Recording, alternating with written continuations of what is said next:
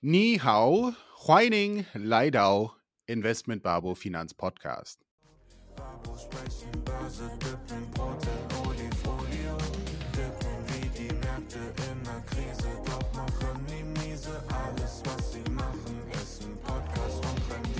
Ja, das soll natürlich heißen, hallo und herzlich willkommen zum Investment Babo Finanz Podcast. Ich bin Enrique Cela, der Junior mit mir heute wie immer und ich freue mich, der ist heute besonders schick angezogen. aber es gibt auch einen Grund dafür. Der ist sonst immer schick angezogen. Michael ja, Duarte, der ist Senior. Ja, hallo erstmal von meiner Seite. Ich verzichte mal auf das Chinesisch. Ähm, ich, äh, das hat mich gerade erinnert äh, an die Sendung mit der Maus. Äh, eigentlich hätte ich noch sagen müssen, das war Chinesisch. Können wir eigentlich machen. Also wir können mal jede, einen französischen Staat hatten wir schon. Äh, jetzt ja. hatten wir einen chinesischen müssen wir eigentlich noch äh, Albanisch, Portugiesisch, ah, Englisch hatten wir natürlich auch schon. Zu Weihnachten ja. hatten wir das schon gemacht, weißt du noch? Zu stimmt, Weihnachten ein bisschen Albanisch, stimmt. Portugiesisch, ja. Doch, Richtig, doch. hast recht, ja, hast recht. Nee, äh, ich bin immer schick. Äh, heute aber äh, habe ich ein paar Meetings und wir haben Kollegen aus Paris da und sind ein bisschen unterwegs. Deshalb äh, mit der Krawatte. Ansonsten, wenn ich alleine im ah. Büro bin, äh, habe ich keine Krawatte an. Also für die, die das Video sehen, alle anderen müsst ihr euch das vorstellen, richtig stylische Krawatte. und äh, ja, wie Endrit äh, schon angekündigt hat. Müsst ihr euch vorstellen, ja. ja genau. Wir reden äh, über China. Ja. ja das ist, äh, glaube ich, etwas, was auch oft von der Community kam. Ist auch kein einfaches Thema, ist auch ein sehr großes Thema. Also mhm. Äh, ich kann mir schon vorstellen, dass der eine oder andere schreibt, darüber habt ihr jetzt nicht gesprochen. Es ist halt echt ja. unmöglich, so ein Thema in einer Stunde komplett abzufrühstücken. Ja. Ähm, ja, aber Endrit, wie stehst du zu China? Ja, du hast vollkommen recht gehabt. Also es ist ein umfass, also wirklich umfassendes Thema, ein sehr, sehr großes Thema. Also man könnte alleine über das politische System sprechen, man könnte alleine über die verschiedenen Börsen sprechen, warum es so viele gibt und warum das überhaupt nicht so einfach ist, da durchzublicken, äh, über die verschiedenen Arten von Aktien es gibt, ja. das Potenzial von China, einfach mal das Thema Mittelstand, dass es einen Mittelstand in China gibt. Ne? Demografie. Ja? Ja, Demografie. Demografie ist ein Thema, also ist ein Problem.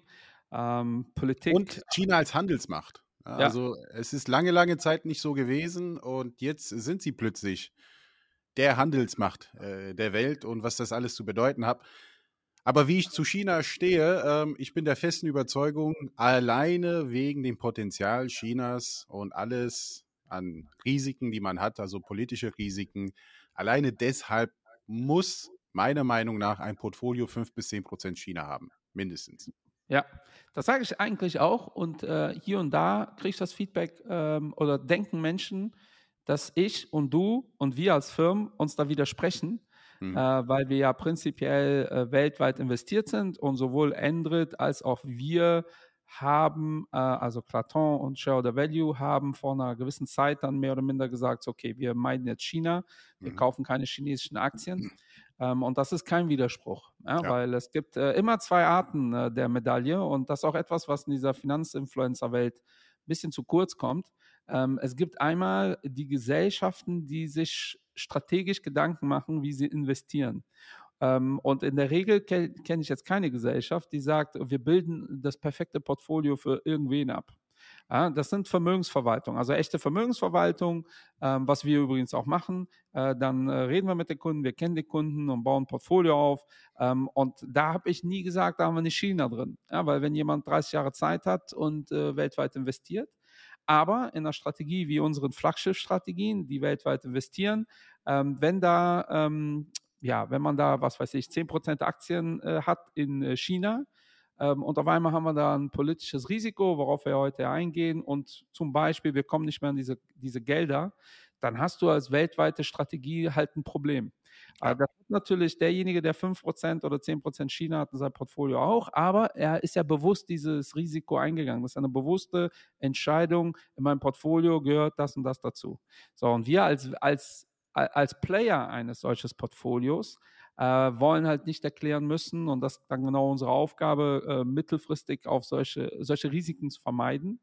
Ähm, und deshalb sind das zwei unterschiedliche Paar Schuhe. Ja? Und da sage ich Beratern immer wieder, ähm, die Beratung muss schon der Berater machen oder halt mhm. derjenige, der sein, sein Depot zusammenbaut.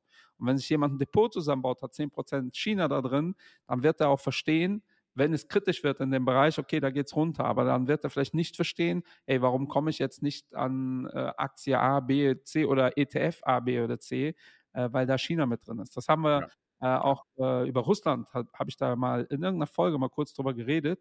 Ähm, Russland macht im MSCI World 3% aus und rein mhm. technisch, wenn diese Aktien nicht mehr handelbar sind, sind äh, muss man eigentlich ist das schwierig äh, bei ja, äh, physischen äh, ETFs. Normalerweise kann man dann gar keine Anteile mehr rausgeben. Ja? Da haben alle so ein paar Augen zugemacht. Ähm, und das ist schon ein Thema. Daher gibt es da keinen Widerspruch, wenn Endrit jetzt sagt, 5 bis 10 Prozent im Portfolio. Äh, sehe ich genauso. Umso mehr Zeit ihr habt, umso mehr äh, äh, größer sollte euer Anteil sein weil da natürlich einiges passieren kann. Aber wie sollen wir eigentlich starten? Sollen wir mit der Potenzial erstmal starten oder mit den Risiken?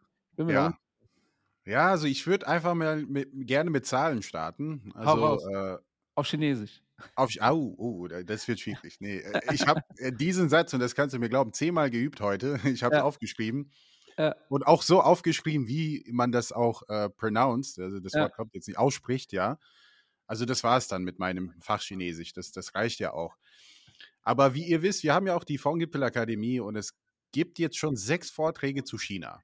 Das heißt, Ach, alleine da äh, ist man bestens aufgehoben. Und äh, es wird einiges thematisiert bis zum politischen Risiko, aber ich fange gerne mit dem Thema äh, GDP an, also Wirtschaftswachstum. Ja. Ähm, und ich erinnere mich an einem Vortrag von dem Kollegen von Akatis, der Herr von Morgenstern, der letztes Jahr eine sehr, sehr schöne Grafik gezeigt hat, dass China auch zwischen 1800 und 1850 und bis 1900 eigentlich die Weltwirtschaft war. Also vom GDP her haben sie dann den größten Anteil gehabt. Aber in den letzten 100 Jahren sieht die Welt nochmal anders aus. Und wenn man jetzt hier einfach das Jahr 2001, 2002 so ungefähr, dann hatten sie ein BIP von 1,3 Billionen US-Dollar. Und 2021 waren es 17,8 so ungefähr. Vielleicht aufgerundet auf 18, also so um den Dreh. Und ja. das ist eine Verdreizehnfachung, also ein bisschen mehr sogar. Und das alleine sagt schon einiges aus. Und jetzt kommt die nächste Zahl, warum ich sage, da ist unglaublich viel Potenzial. Diese BIP-Zahl wurde mit einem Mittelstand von 180 Millionen Menschen erreicht mittlerweile. Also 180 Wahnsinn. Millionen Menschen leben in dem Mittelstand. Und China hat nun mal eine Bevölkerung von 1,4 Milliarden, so ungefähr, roundabout. Ja. Und die Prognosen sagen, dass jetzt bis 2030 der Mittelstand 800 Millionen Menschen beträgt. Und vielleicht noch ein paar Zahlen und dann können wir einfach mal direkt loslegen, was du davon hältst und wie du das siehst. Der Mittelstand, also wie definiert man Mittelstand in China? Äh, es ist überall unterschiedlich. Äh, es geht hier um Brutto, ähm, quasi Einkommen pro Kopf. Und in China sind es die Definition, um im Mittelstand zu sein, sind es um die 16.000, also 1,6, 16.000 US-Dollar pro Kopf, so ungefähr. Ja. Äh, dann zählt man zum Mittelstand. Ne? Und das heißt, noch 800, also noch 500, ja, ich kann jetzt jetzt keine Mathe machen, noch 520 Millionen Menschen, die dazukommen, ja, oder sind es 620? Doch, 620, ja. Äh, ne, die dazu, ich komme schon durcheinander mit den Zahlen. Ja, ja also ja. 620 Millionen Menschen kommen noch in diesem Mittelstand bis 2030. Und das macht mich natürlich unglaublich bullig, weil diese Menschen werden konsumieren, werden Geld ausgeben.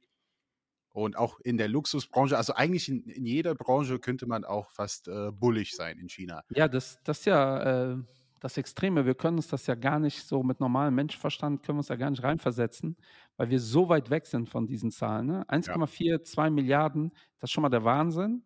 Ähm, aktuell, ich habe auch ein paar Zahlen recherchiert, äh, weil normalerweise machen wir das ja gar nicht, oder ich zumindest nicht. Ja, ja. Aber gestern Abend habe ich mir so ein paar Zahlen auf, äh, äh ist auch wirklich empfehlenswert, statista.de, äh, da kann man wirklich äh, sich von Grafik zu Grafik klicken.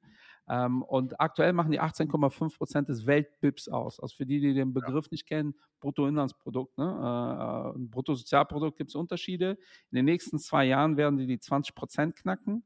Ja. Ähm, und das ist ganz interessant, das BIP pro Kopf, ja, weil äh, ist aktuell 12.000 Dollar. Äh, Im Vergleich, USA hat ein BIP pro Kopf, also letztendlich äh, sehr vereinfacht dargestellt, jetzt bevor Statistiker mir Hassmails schreiben, äh, so, äh, so Durchschnittsverdienst. In ja. Deutschland sind wir bei 45.000 und in den USA bei 63.000. Ja. Ähm, wahrscheinlich werden die Chinesen bis 2026 auf 20.000 Dollar pro Kopf. Mhm. So, und wenn wir 12.000 Dollar pro Kopf haben, Endrit sagt, der Mittelstand hat 16.000, äh, seht ihr halt, der, der Schnitt ist immer noch da unter diesem Thema. Aber alleine diese Bewegungen sind so gewaltig und das habe ich in den letzten Jahren äh, immer wieder gesagt. Genau diese Klischees, die wir im Kopf haben. Die Chinesen ähm, kommen nach Europa, kaufen die Louis Vuitton-Läden leer und schießen viele Fotos. Ähm, das mag ja zutreffen, aber nicht mehr mit Louis Vuitton-Läden leer kaufen, weil mhm. die Louis Vuitton-Läden und Prada und wie die alle heißen, die eröffnen halt aktuell massiv in China. So, und äh, das ist übrigens auch, ihr könnt auch in China investieren, ohne chinesische Firmen zu haben. Äh, Luxusgüterindustrie äh, macht da sehr, sehr viel Umsatz. Ja, und wir gucken uns äh, intern immer an, äh, wo machen die Firmen Umsatz und gar nicht so sehr, wo sitzen die. Äh, mein Lieblingsbeispiel, weil ich die Zahl so krass finde, ist und bleibt Danone. Danone macht 42 Prozent seiner Kohle ähm, in China. Ja, und äh, die, diese Bewegung, die Endrit erklärt hat, auch das vergessen wir. Äh, China war mal Elite, wenn man dieses Wort mal äh, in den Raum werfen will. Ähm, und dann hat sich das geändert. Hat sicherlich auch mit politischen Ausrichtungen zu tun. Da, da haben wir heute gar nicht die Möglichkeit, darauf einzugehen. Das ist auch viel zu kontrovers diskutiert. Aber ähm, ich habe vor drei, vier Jahren irgendwann mal aufgeschnappt, das habe ich dann mal wieder rausgehauen. Ähm, eine halbe Million Chinesen gehen äh, äh, jeden Monat vom Dorf in die Stadt. Wow. So, und äh, das habe ich wirklich mal recherchiert, weil ich mir da irgendwann nicht mehr sicher war, ob, wo, wo ich diese Info her habe. Ähm, und aktuell leben 63 Prozent der Chinesen in Städten. Vor zehn Jahren waren es 50 Prozent. So, und das ist krass. Das heißt, in zehn Jahren haben knapp 12 Prozent, 13 Prozent der Chinesen sind in die Stadt. Bei 1,4 Milliarden Chinesen äh, sind das so knapp 150, 160 Millionen Menschen. Ähm, und deshalb ist die Aussage, also 150 Millionen in zehn Jahren sind knapp über so roundabout 11, 12 Millionen im Jahr. Das heißt, die halbe Million Menschen, die vom äh, die ich monatlich vom Dorf in die Stadt geschickt habe, äh, die Zahl ist total veraltet. Wir sind eher bei einer Million. Ja. Und das in einer stagnierenden äh, Welt, ja, weil ich habe es gerade gesagt, China hat ein demografisches Problem. Ähm, bedeutet, die sind alt, äh, die wachsen nicht mehr. Dieses Jahr sind die noch um 4 Millionen Menschen gewachsen. 4 Millionen bei 1,4 mhm. Milliarden.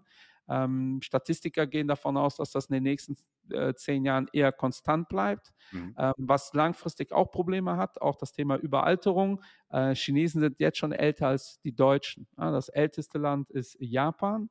Ähm, aber bei Chinesen ist die Geburtenrate so gering, ähm, dass das wirklich ein Thema wird über kurz oder lang. Auch das habe ich mal recherchiert. Wo habe ich die Zahl denn mir aufgeschrieben? Ich glaube, bis 2030 sind 33 Prozent der Chinesen über 67. Aktuell in Deutschland sind wir bei unter 20 Prozent, ja, auch wenn wir so ähm, veraltet sind. Aber ich suche das mal raus, ähm, bevor ich da irgendeinen Quatsch erzähle. Inflation ist bei ähm, übrigens 2 Prozent aktuell. Ist die Frage, wie, man, wie ernst man das nehmen kann. Aber bis 2050 haben wir 33 Prozent sind über 65.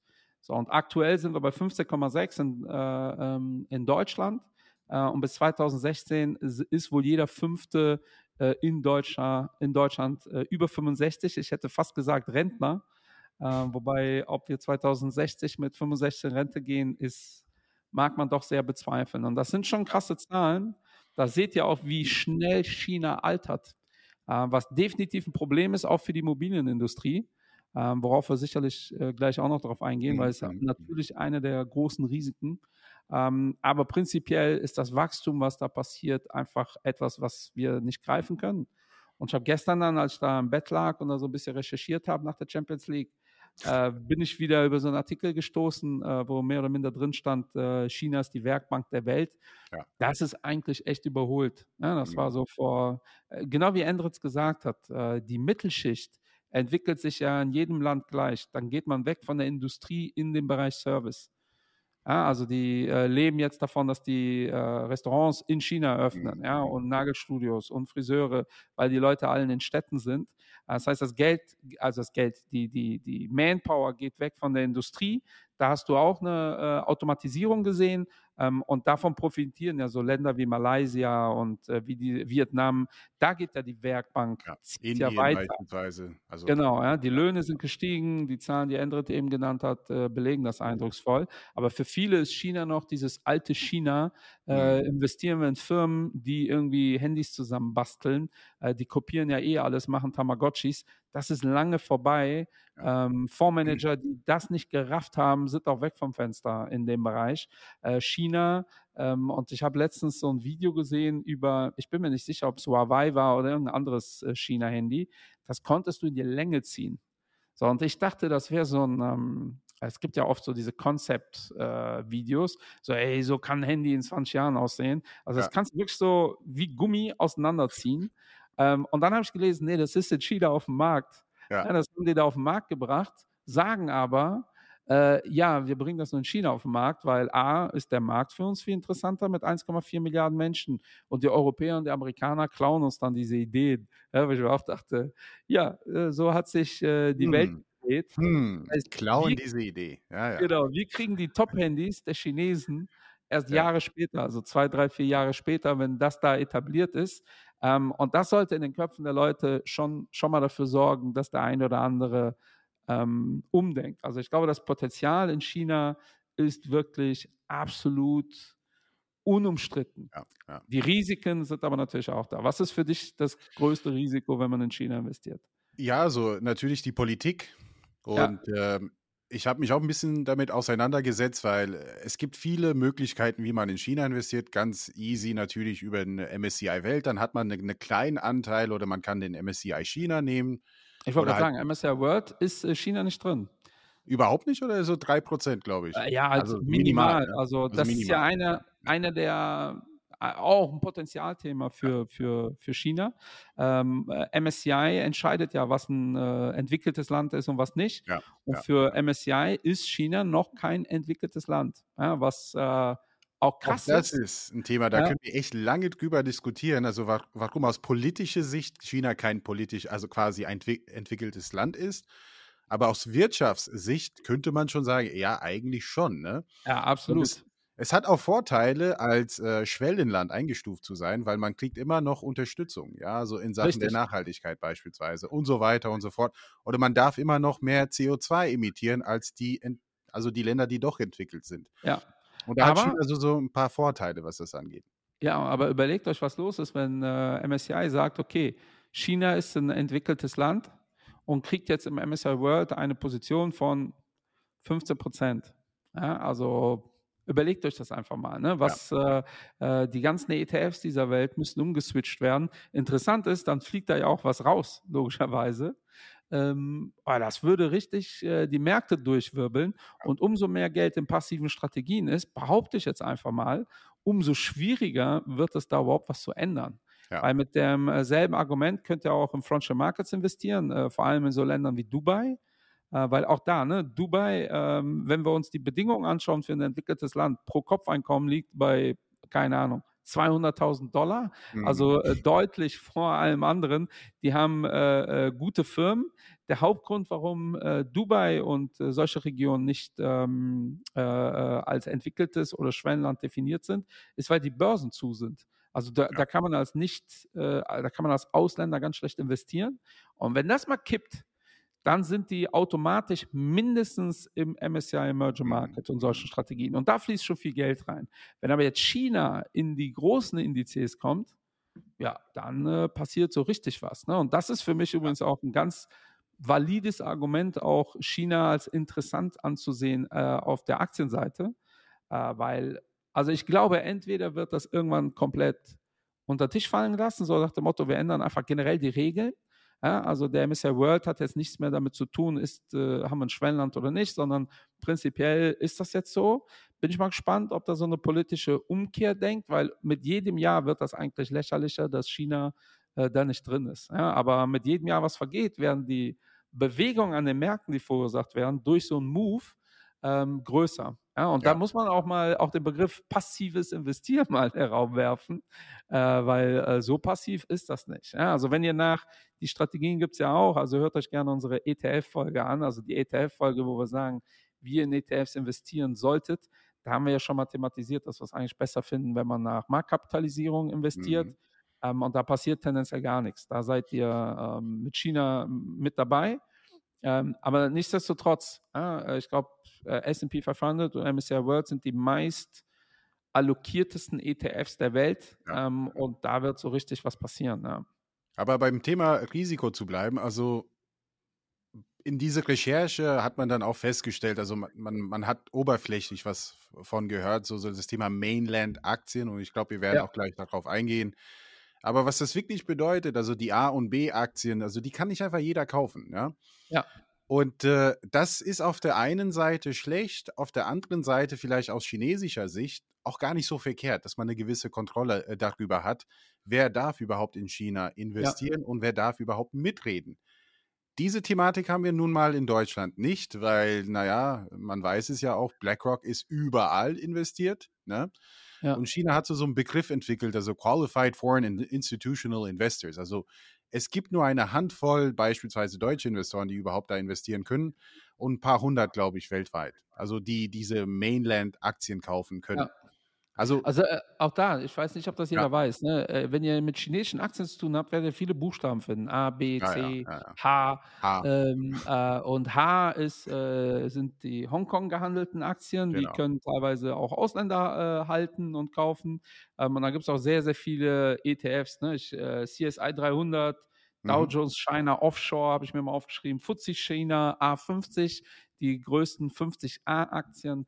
Ähm, für euch ist vielleicht am wichtigsten, äh, liebe Babinas und Babos, äh, einmal die Unterscheidung A und alles andere, ja. weil A-Aktien sind die Aktien, die eigentlich nur Chinesen kaufen können und auch nur in China erworben werden. Ja? Mhm. Und der Rest ähm, sind, ähm, wenn ihr so wollt, ein Ersatzwertpapier auf auf chinesische Aktien, die in äh, New York gehandelt werden oder äh, in Europa an irgendeiner Börse. Ähm, und vielleicht hätten wir die Folge vor einem Jahr gemacht.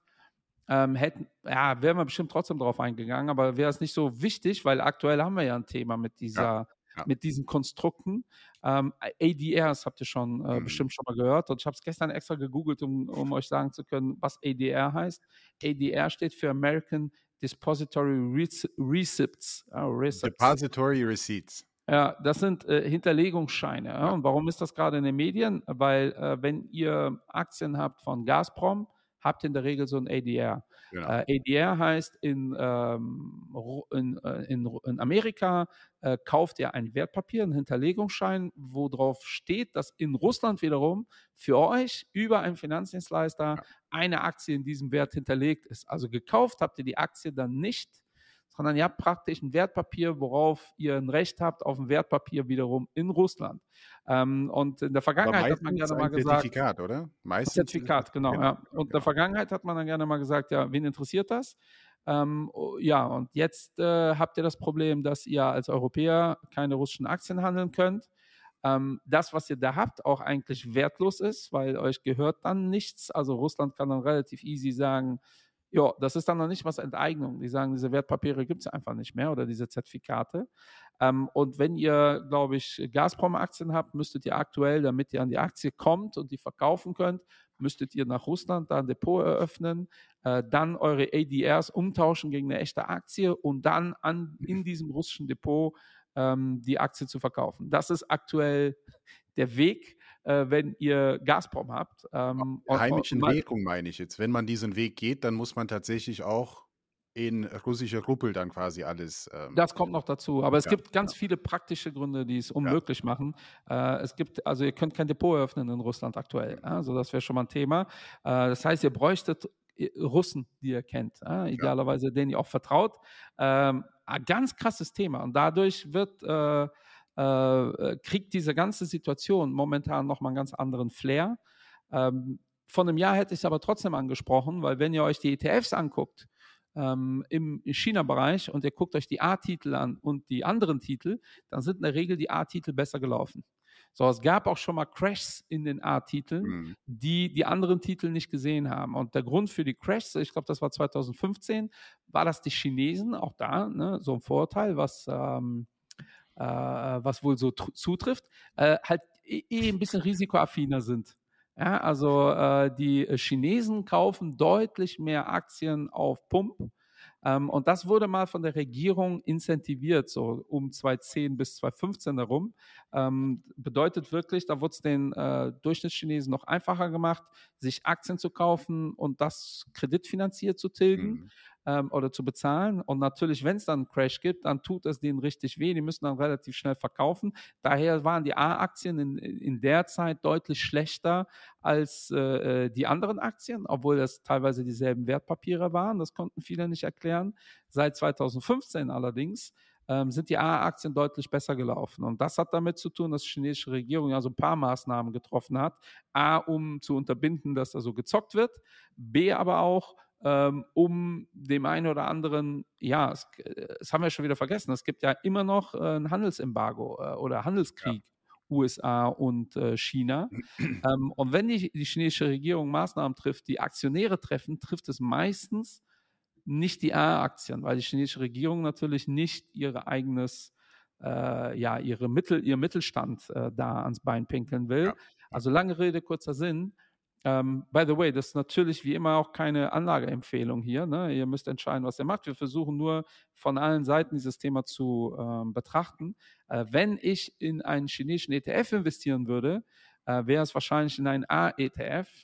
Ja. Ähm, warum? Äh, ich habe ja gerade gesagt, ihr könnt ihr gar nicht kaufen. Das sind rein synthetische Wertpapiere. Ja, wenn ihr euch jetzt fragt, was sind synthetische Wertpapiere, hört euch die Folge 9, glaube ich, an zum Thema Derivate. Ähm, mhm. Ähm, da gehen wir auf das Thema genau ein. Aber im Endeffekt heißt das, BlackRock sagt euch, weißt du was, das, was der CSI 300 macht, das kriegt ihr von uns auch. So, und da wird, was die mit dem Geld machen, wissen wir nicht. Das, da werden keine A-Aktien auf jeden Fall gekauft. Hat den Vorteil, ihr habt die Rendite.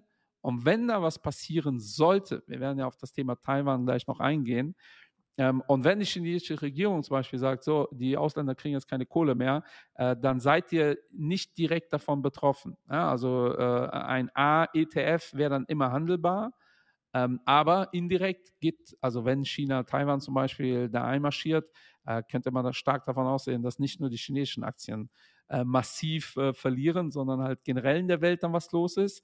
Aber ähm, ihr werdet liquide. Ja, und das ist, glaube ich, momentan wirklich sehr wichtig. Ansonsten gibt es da tausend Unterscheidungen, ob, äh, ob teilweise in Staatshand die Unternehmen mhm. sind oder mhm. halt eben nicht. Aber ich glaube, für, für den, unser normalo Zuhörer, der sich Gedanken macht, ja, möchte ich das mein Portfolio spielen, ähm, ist das äh, sinnig. Ich kann die Frage fast schon mir denken, äh, was ist, wenn ich einen aktiven Fonds habe? Äh, mhm. Dann müsst ihr halt reingucken. Ja, wie setzt der aktive Fondsmanager das um? Ja, prinzipiell gibt es ja immer die Hoffnung, dass der aktive Fondsmanager, wenn sowas passiert wie, wie, wie ein Einmarsch, äh, dass er rechtzeitig sich äh, von diesen Titeln, die kritisch werden, äh, äh trennt. Äh, aber auch ein aktiver Fondsmanager kann in Futures investieren zum Beispiel ähm, auf diese A-Aktien. Ja, und dann hat er die Rendite auch im Portfolio, ohne diese Titel physisch drin zu haben. Ähm, aber das kann man nicht so pauschal sagen wie bei einem ETF. Wenn ihr einen A-ETF seht, ist er synthetisch. Punkt. Bei ja. den aktiven Strategien müsst ihr halt immer gucken und äh, mit, im Notfall mit der Gesellschaft reden, wie die das umsetzen. Ja, deshalb hier dieser kleine Ausflug, also auch für, äh, über Russland machen wir bestimmt auch nochmal eine Folge oder Russland-Ukraine, äh, so aus der Investmentseite. Äh, das ist da mhm. natürlich gerade ein Riesenthema. Ja? Ja, ähm, und das könnte vor allem im Kontext ähm, äh, Taiwan ein Thema werden. Aber wie Endrit übrigens schon gesagt hat, äh, wenn ich äh, A-Strategien nicht für Ausländer freischalte, hat das für die chinesische Regierung auch nochmal den ähm, entspannten Vorteil, mhm. Äh, da kann auch keiner short gehen. Also man kann schon short gehen mit den ETFs, also ihr könnt die ETFs auch short, nur dann wird ja physisch, wird ja kein Druck aufgebaut auf diese Firmen. Also ihr könnt so ein, äh, ähm, also BlackRock kann sagen, du kriegst die positive Rendite. BlackRock kann auch sagen, du kriegst die negative Rendite. Ja, das können die auch synthetisch abbilden. Äh, hat den Vorteil, nehmen wir mal an, ich wäre so ein Fondsmanager, habe halt viele physische oder ich habe A-Titel äh, im Portfolio oder B oder C, völlig egal, und ich habe Angst, dass das da crasht, dann nehme ich mir so, so gehe short für eine kurze Zeit und sichere damit mein Portfolio ab. Ähm, das würde ja in der Praxis, wenn wir es physisch machen, dafür sorgen, dass so Unternehmen unter Druck geraten, weil einfach leer verkauft wird zum Beispiel. Ja, wenn wirklich leer verkauft wird, wird die Aktie ja verkauft, also mache ich Druck auf den Preis. Das geht in China äh, nicht mit A18. Ja, ja. und das ist, das findet die Regierung bestimmt auch gut, ähm, dass da keiner sagen kann, von außen, und sowas könnte man ja auch als Attacke ja definieren, wir greifen mal Firma A an, so wie AMC ja, äh, ja hochgehypt wird. Ähm, sowas kann in China in der Form nicht passieren. Aber auch da muss es einen Mittelweg geben, weil es gibt auch Gründe, weshalb manche Investoren auch short gehen, also gute Gründe, also nicht nur ja. einfach mal jetzt hier äh, China ans Bein zu pinkeln, aber weil die Unternehmen vielleicht keinen guten Job machen. Also die sollten aus dem Kapitalmarkt verschwinden. Ja, weil letztendlich Absolut. das ist ein Finanzierungsmittel. Ne? Und ähm, aber zum Thema China, äh, und ich glaube, viele oder auch ich inklusive äh, haben oft über das Potenzial Chinas gesprochen. Aber vielleicht sollte man auch gucken, dass auch China weltweit sehr aktiv ist, also in Sachen Investitionen, also siehe Afrika. Also auch da wird ja. massiv investiert. Äh, auch siehe Balkan, also hier äh, Richtung Europa. Ich glaube, in Kroatien oder, nee, Quatsch, in Montenegro wurde neulich eine sehr, sehr große Brücke gebaut äh, von einem chinesischen Unternehmen, wurde auch von denen mitfinanziert.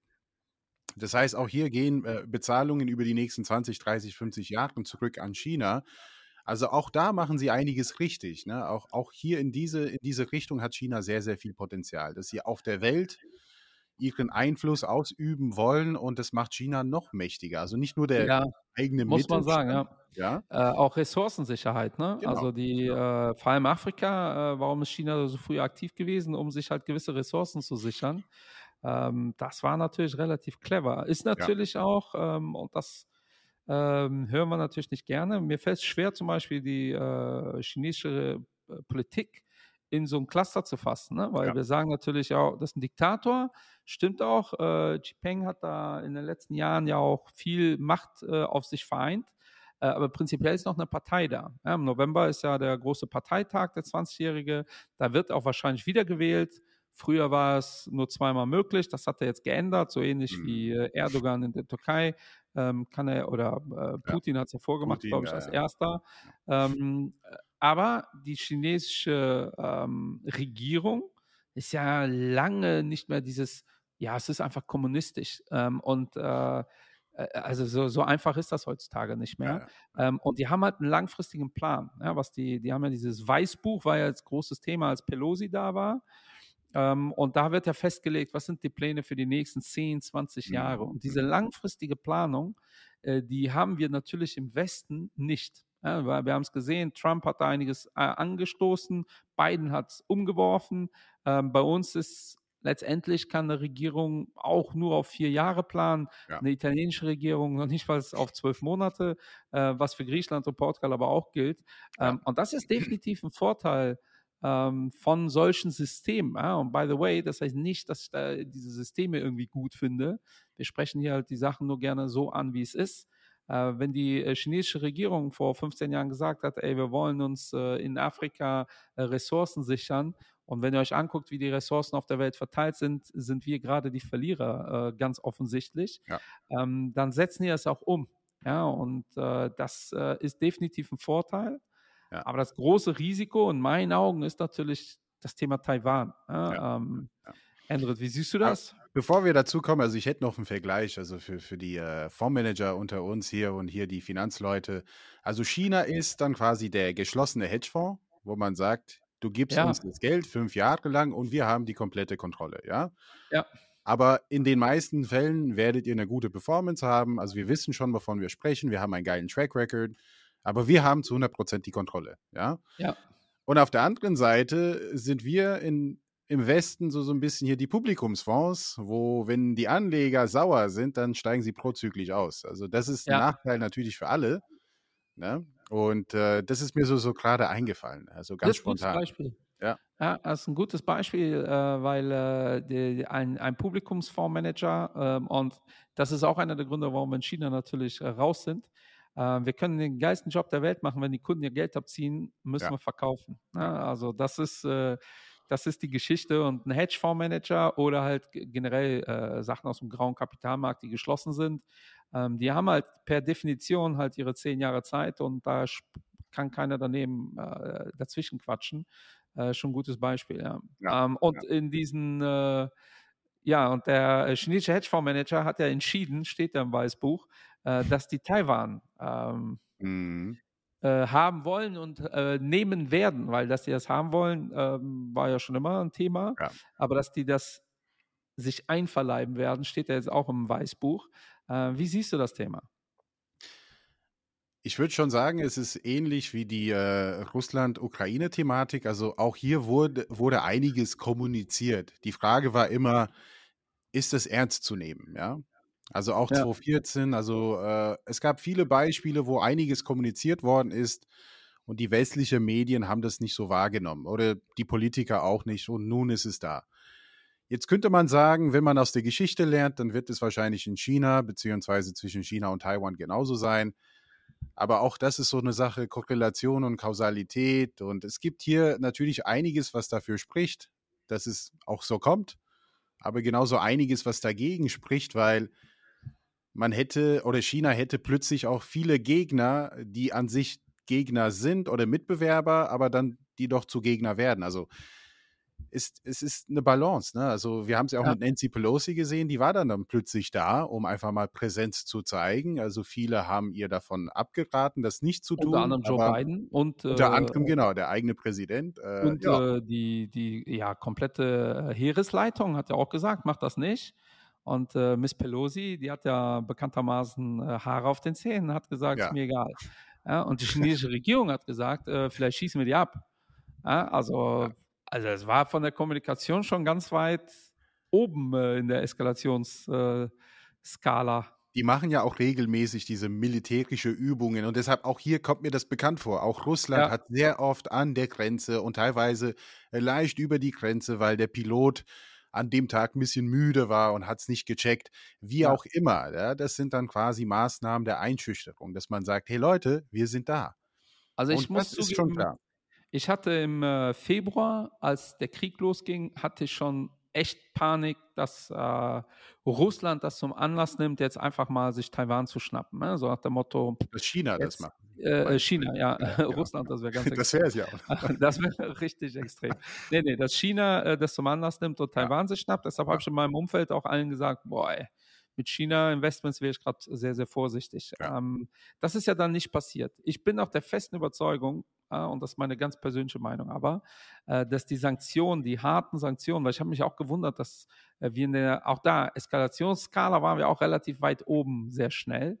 Ähm, und äh, für mich ist diese, die, die, die Geschwindigkeit der Eskalation der Sanktionen Richtung Russland auch äh, damit begründet, dass wir hier, äh, dass der Westen hier ein ganz klares Zeichen Richtung China setzen wollte äh, so nach dem Motto, so liebe Chinesen, äh, sowas macht man äh, nicht einfach so konsequenzlos. Ähm, das ist auch der Grund meiner Meinung nach, warum China äh, sich zwar neutral verhalten hat, aber neutral äh, latent hinter Russland stehend, äh, weil mhm. die kaufen weiter Gas. Ähm, wie wir übrigens auch, by the way, das finde ich auch mal ganz cool, die, diese Kommunikation, die blöden Inder, wir kaufen auch Gas und ja, haben Panik, dass wir kein Gas mehr bekommen. also auch interessant. Ähm, aber für mich gibt es da eine ganz klare Korrelation. Ähm, und das erklärt dann auch diese Pelosi-Geschichte, weil in den USA geht der Wahlkampf äh, mehr oder minder wieder los. Wir stehen vor den Midterms. Ja. Ähm, Trump äh, schart schon mit den Hufen und sagt, ohne mich, äh, mit mir gibt es keinen Krieg äh, aktuell. Und China habe ich sowieso viel besser an der Kandare gehabt. Mhm. Ähm, und schon sagt Biden mehr oder minder kontextlos, also wenn äh, China in Taiwan einmarschiert, dann werden wir die verteidigen. Ja, wo erstmal so alle dachten, okay, das ist so Anflug geistiger Umnachtung gewesen. Mhm. Und dann hat er es nochmal wiederholt. Ja, so mit, äh, ja, wir werden die verteidigen und zwar mit Waffengewalt. Äh, da haben die die äh, äh Schiffe schon mal Richtung äh, Taiwan äh, kommen lassen. Und Pelosi hat dann gesagt, so jetzt werde ich die mal besuchen. Und das ähm, habe ich auch bei Barbe Sprechen Börse irgendwann mal gesagt. Das wird ja immer so getan, weil die Chinesen haben dann auch ganz extrem argumentiert. Im Notfall schießen wir die ab äh, wo ich da auch dachte, heftig, äh, haben wir Krieg. Äh. Und so schnell geht das halt zwischen China und äh, äh, USA. Ähm, und das wird dann immer wieder so dargestellt, ja, aber wir können uns von Chinesen noch nicht sagen lassen, wo wir hingehen oder nicht. Ey, seit 40 hm. Jahren war kein hochrangiger amerikanischer Politiker mehr in Taiwan. Ja, wenn ihr euch anschaut, äh, hochrangige Politiker der ganzen Welt nehmen das Wort Taiwan nicht in den Mund. Mhm. Baerbock ist die erste Außenministerin, die das Wort Taiwan benutzt unsere Außenminister davor, die haben dieses Wort einfach nicht benutzt. Einfach aus Angst oder Respekt ja, das ist ja auch immer ja. relativ nah beieinander vor China. Und da haben wir hier wirklich so eine völlige Wendung in der internationalen Art und Weise auch miteinander zu kommunizieren. Ja, und das ist natürlich durch den Krieg äh, in äh, Russland äh, alles getriggert worden. Ähm, das macht das Ganze aber nicht besser. Ich habe mir jetzt aber mal Zahlen geben lassen, die sind nicht von uns, äh, was denn so ein Krieg ähm, bedeuten würde. Ja? Oder, oder mhm. bevor wir zum Krieg äh, kommen, was es bedeutet, wenn äh, China in äh, Taiwan versucht einzumarschieren. Mhm. Taiwan ist immer eine Insel, also dementsprechend gut zu verteidigen. Äh, es, China kann nicht Taiwan einfach dem Erdboden gleich machen. Das können die zwar ähm, militärisch machen, aber das ist ja nicht das Ziel. Ja? Funktioniert auch nicht, wäre auch äh, nicht tragbar auch äh, in dem eigenen Land. Ähm, und das würde bedeuten, so bis zu 20 Millionen chinesische tote Soldaten. Das muss man sich mal auf der Zunge zergehen lassen, ja. weil Taiwan ist hochgerüstet. Taiwan ist nicht, äh, wir hätten gerne irgendwelche komischen äh, Marderpanzer oder mhm. Leopard. Ich komme bei den ganzen Tierbezeichnungen für die Panzer äh, durcheinander. Ich weiß auch nie, was, also ich finde auch so Marder, Leopard. Ich würde dann definitiv den Leopard haben wollen, weil ich glaube, ein Leopard macht einen Marder kaputt, aber äh, äh, da seht ihr, ich bin äh, auf jeden Fall nicht im Wehrdienst gewesen. Ähm, die äh, Taiwanesen, die haben die haben äh, äh, Verteidigungsequipment. Ja, ja. Die würden sehr wahrscheinlich fragen, äh, wir brauchen Flugzeugträger. Ja, das ist das, was äh, die äh, fordern. Ähm, also es wäre mit erheblichen finanziellen und erheblichen ähm, Kosten auf der, ja, auf der humanitären Seite verbunden. Ähm, und das sehen die meisten momentan noch nicht. Und äh, zumal äh, ich hatte wieder nochmal Angst, als diese Pelosi-Geschichte war. Mhm. Und dachte, boah, wenn es jetzt nicht kracht, dann entspannt mich das aber ein bisschen. Ähm, und das war ja, wie du gesagt hast, die haben ja dann mehr oder minder ihre äh, Schiffe um Taiwan herum positioniert und ja. haben Schussübungen gemacht. Einfach, einfach mal in die Luft geschossen. So nach dem Motto, wenn einer durchfliegt, Pech. Ja, dann habe ich ja damals gesagt, das ist wie Kinder. Ja, kennt ihr das, wenn Kinder so mit den Armen schlagen und sagen, wer mir in den Weg läuft, ist selbst schuld. Ja, ich schlage ja, niemanden, genau. aber wenn du mir vor die Fäuste läufst, Pech selbst gehabt. Schuld. Ja, selbst schuld. Ja, und daher bin ich momentan ein bisschen entspannter. Eine Garantie ja. ist das aber natürlich für nichts. Also, wie mhm. gesagt, im November haben wir äh, Parteitag, äh, will Chi, äh, äh, äh mein Kumpel Chi äh, will da wiedergewählt werden. ähm, und in der Regel kommt da was. Also ich hoffe, da kommt so ein, ähm, so ein äh, Finanzpaket, ja, weil die haben eine Inflation äh, und diese Zahlen sind natürlich immer mit äh, Vorsicht zu genießen, die die Chinesen da kommunizieren. Äh, aber von 2%, ja, lass es das Doppelte sein, ist das immer noch viel weniger als im Rest der Welt. Die haben, glaube ich, einen Verschuldungsgrad zum BIP äh, von 77. Boah, haben, selbst gesagt, Grenzen, das, ja. ja. haben selbst gesagt, dass das in den nächsten Jahren auf 99 hochgefahren wird. Also die wollen Geld in die Hand nehmen und ja. Äh, Schulden ja. machen. Und das könnte super positiv für die ganze Welt sein. Kann natürlich aber auch sein, dass die sagen, ey, wir nehmen nicht die Finanzbazooka, sondern die richtige Bazooka in ja. die Hand und schnappen uns jetzt äh, Taiwan. Ja, weil es ist mir alles zu doof, was hier passiert. Das wäre eine große Katastrophe für die Finanzmärkte generell, äh, aber natürlich auch für China, ja, weil äh, die sind immer noch äh, abhängig vom Export, äh, nicht so stark wie wir. Auch das ist eigentlich ein Witz. Ja, wir waren ja äh, Exportweltmeister mit den Chinesen, so Hand in Hand. Was die Chinesen gemacht haben, ist aber ihr Binnenkonsum zu stärken in den letzten mhm. zehn Jahren. Also die haben die Mittelschicht gestärkt, äh, dass, dass die da nicht mehr so stark vom Ausland sind. Und wir haben äh, so stark abhängig vom Ausland. Und wir haben in Deutschland mehr oder minder gesagt, ja, okay, passt ja alles, äh, Exportweltmeister, ja, die Hälfte unserer Kohle machen wir darüber. Und das ist so ein bisschen ähm, ja. Ja, schlafen gegangen. Also so viel zum Thema ähm, äh, Taiwan. Was wir gar nicht machen können und auch wollen, ist das irgendwie versuchen, politisch äh, einzuordnen. Ne? Also ich kenne die Geschichte, ich habe es immer mal reingezogen, ja. aber ich glaube, das ist wirklich so tiefgründig verflochten. Ja, ja. Äh, prinzipiell finde ich es immer kritisch, wenn ein Land unabhängig ist und eigentlich keinen Bock mehr auf dich hat, diesen Anspruch zu haben, äh, wie Russland ja im Endeffekt auch oder Putin um es genauer zu definieren, ähm, das holen wir uns wieder äh, gegen den Willen äh, ja. Äh, der, der Menschen, vor allem vor Ort.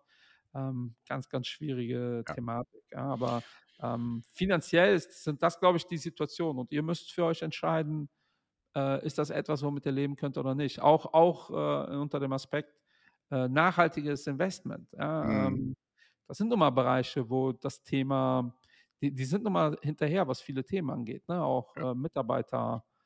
Schutz, Kündigungsschutz und so Themen. Ne? Das ist einfach eine andere Welt. Es gibt manche, also ob es so ein Wort wie Kündigungsschutz gibt, weiß ich nicht. Also ähm, ich weiß es auch nicht. Ein kleiner also Witz glaub, von meiner Seite, aber naja. Ja, aber so ist das ja. Ne? Also wir haben ja, du hast ja das Thema politisches Risiko angesprochen. Genau. Äh, vor zwei Jahren äh, hat ja die Regierung entschieden, so ein paar Sachen haben die entschieden, die komisch waren. Aber die haben auch entschieden, hier diese ganze Nach, äh, äh Nachhilfethemen ähm, oder Bildung, das ist ja ein Riesenmarkt. Mhm. Ja, also es war ein Milliardenmarkt, weil die ja. durchschnittliche chinesische Familie, äh, die schickt ja ihre Kinder nicht zur Nachhilfe, wenn die vier stehen. Ja, wenn die vier mhm. stehen, sind die Kinder komplett Versager. Die werden, glaube ich, komplett ignoriert.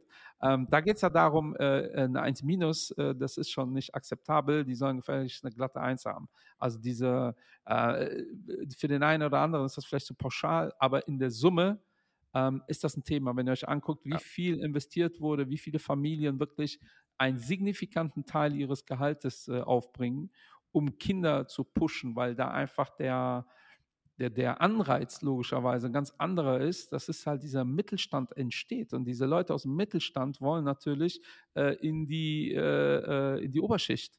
Ja, wie kriegt man das hin? Unter anderem durch Bildung. Ja, und ja, zwar Top-Bildung. Äh, die Leute sollen, die Jungs sollen super Posten bekommen. Und die Regierung hat über Nacht entschieden, ja, eigentlich finden wir es uncool, dass diese Unternehmen alle so viel Geld verdienen. Ähm, eigentlich müsste das jetzt so auf äh, Pro Bono machen. Ähm, und dann sind auf einmal die Aktienkurse um über 90 Prozent eingebrochen, weil die Regierung das einfach so umgesetzt hat. Ja, das ist natürlich auch etwas, was in China passiert. Ähm, Jack Ma war vier Monate weg, weil er die Regierung kritisiert hat. Und das bis heute weiß man nicht genau. Das waren, Erziehungsmaß das waren Erziehungsmaßnahmen und äh, da bin ich der festen Überzeugung. Ne? Also äh, ich bin mal sehr, sehr gespannt, was er da alles erlebt hat und was für Meetings und so weiter und so fort. Du meinst, das kommt irgendwann raus? Ja, wahrscheinlich in 20, 30 Jahren, ne? so wie die CIA-Files. Man sagt immer so 20, 30 Jahre später, dann weiß man eh, was passiert ist, aber aber auch zu dem Thema Bildung und Kontrolle. Ich komme immer wieder auf den Punkt, also China hat gerne die Kontrolle und wenn man ja. damit leben kann, und ich glaube, die meisten aus der westlichen Welt können mit sowas nicht leben, wir erlauben uns auch zu sagen, wie ein anderes Land auch zu leben und zu funktionieren hat. Und äh, das ist so, so das bisschen das Problem, was wir auch mit China haben. Quasi China ist der Nachbar, der sich benimmt, ja, aber du kannst nicht zu ihm nach Hause gehen und sagen, ja, aber deine Möbel gefallen mir nicht, äh, die sollten ja. bitte so aussehen. Und wenn man damit leben kann, dass der Nachbar eben hessische Möbel hat, dann kann man auch langfristig von China investieren. Aber wenn wir ständig hier mit dem Gedanken spielen, China hat sich so zu verhalten, also das ist auch hier meine persönliche Meinung, dann sollte man lieber nicht in China investieren, denn es gibt nun mal andere Sichtweisen und da leben auch 1,4 Milliarden Menschen. Es ist auch nicht nur 20 Millionen. Und das hat ja auch was zu bedeuten, ja. Es ist schwierig, also weil, klar, also äh, äh, Uiguren ist ja so ein Thema, ne? Ja, äh, die werden das ja ist auch komplett, so ein Thema, auf jeden Fall. Äh, unterdrückt und äh, ja. das sind Sachen, die können wir hier im Podcast äh, zwar mal thematisieren, aber da muss jeder Investor für sich entscheiden, ähm, möchte ich das haben. Ähm, und auch da, ne, äh, so blöd das klingt, das klingt ja wie ein Widerspruch, aber es gibt ja auch äh, nachhaltige Investments mittlerweile in dem Bereich. Ja. Ähm, vielleicht müssen wir auch nochmal eine Folge dazu machen, nachhaltige Investments, schräg, schräg passive Investments. Aber meiner Meinung nach ist das super schwer, ähm, nachhaltig passiv zu investieren, erst recht in so einer Region.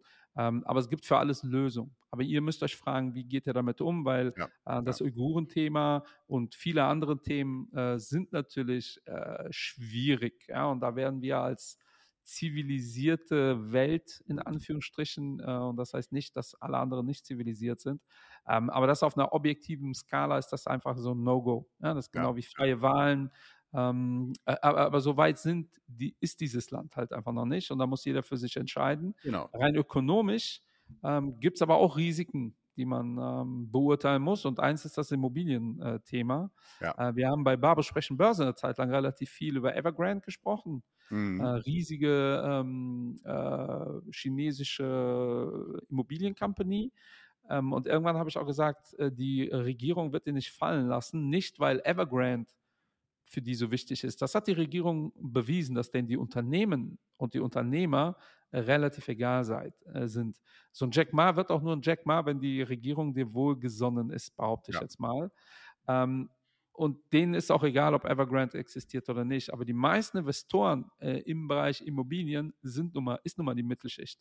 Und das ist den, der chinesischen Regierung schon wichtig, weil äh, ähm, das war auch nicht immer so. Ne? Du hast ja gerade gesagt, es dauert so 30 Jahre. In den 60er, 70er Jahren gab es ja eine riesige Hungersnot äh, in, mhm. in, in, China.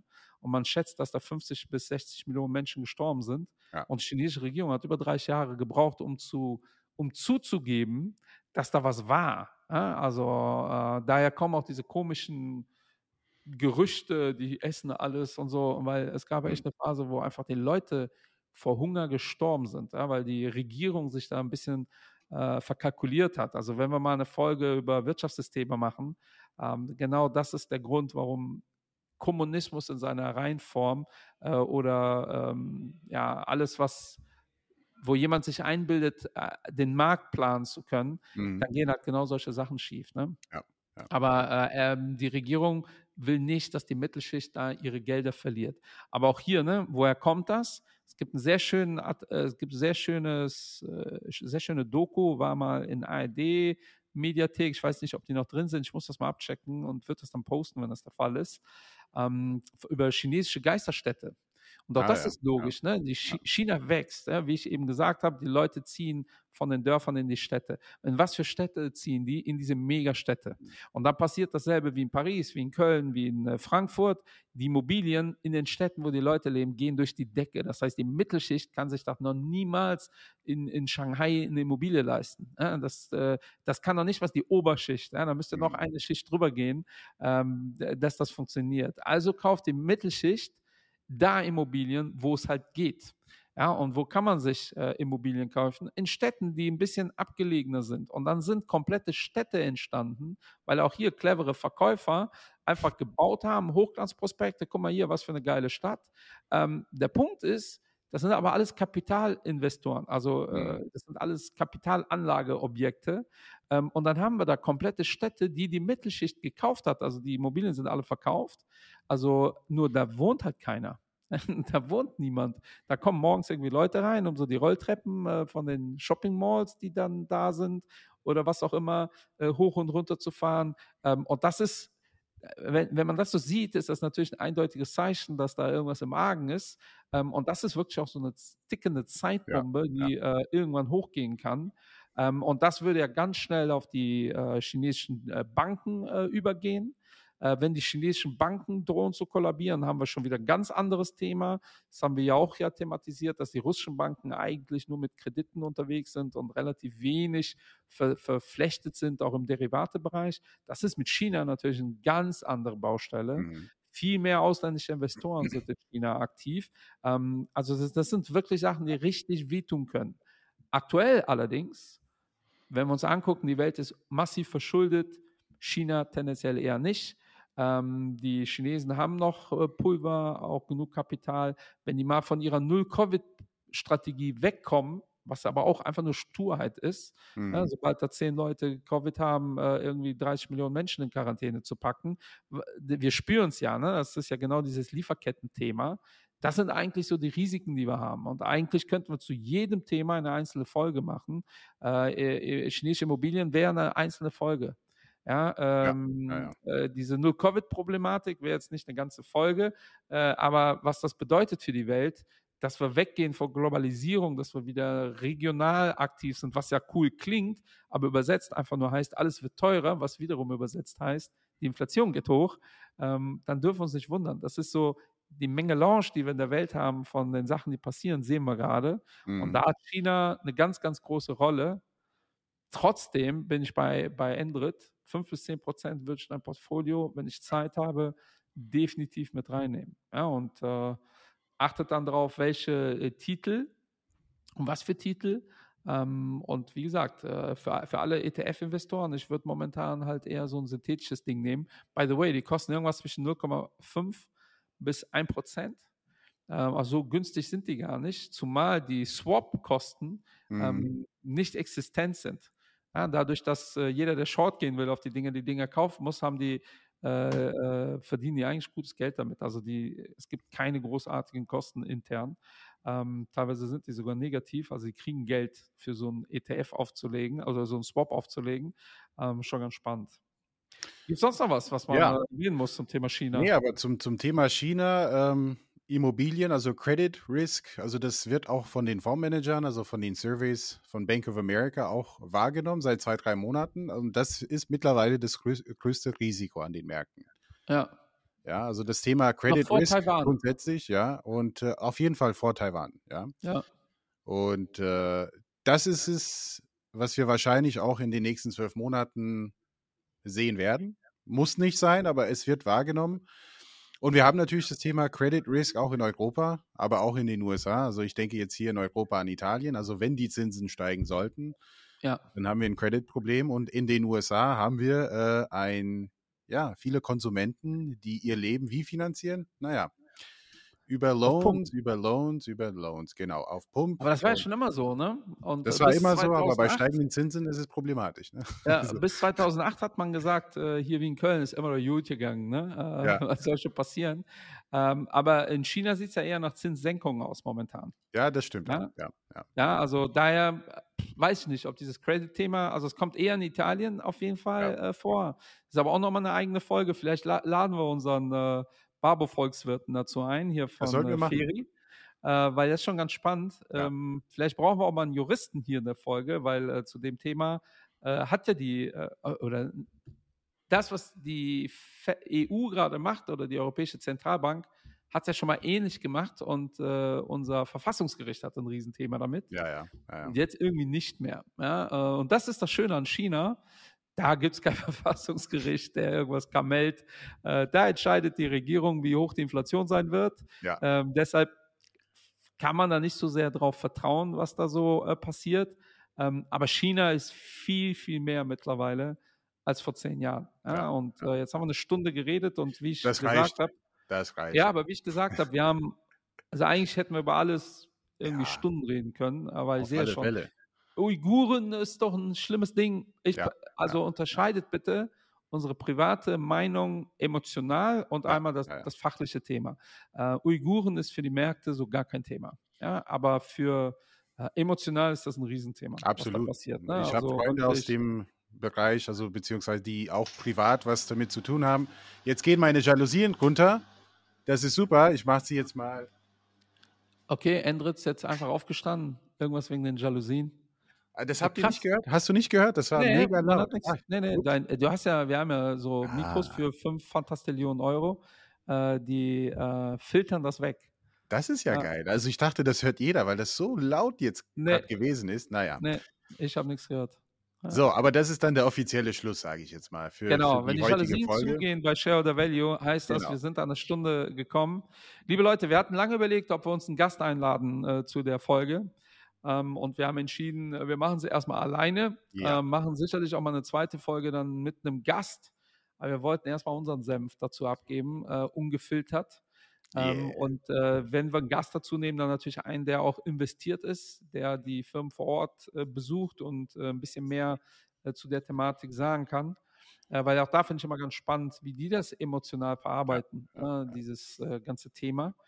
von meiner Seite war es das das war die Makroebene. Also auch die Mikroebene ja. wäre wirklich sehr, sehr interessant. Und vielleicht habt ihr auch Vorschläge, kennt jemand, also gerne. Ne? Immer her damit. Wir haben ja auch ein paar chinesische Firmen ja schon ja. thematisiert, ne? auch diesen äh, tollen Elektrobauer aus China, äh, der übrigens in den Top 10 der äh, Instagram-Aktien ist. Ähm, äh, NIO habe ich ja gepostet vor ein paar Tagen auf Instagram. Also die, die Top 10 der Instagram-Aktien, die übrigens year to date fast 70 Prozent im Minus sind. Ja? Also das sind die meist empfohlenen Sachen auf Instagram und TikTok.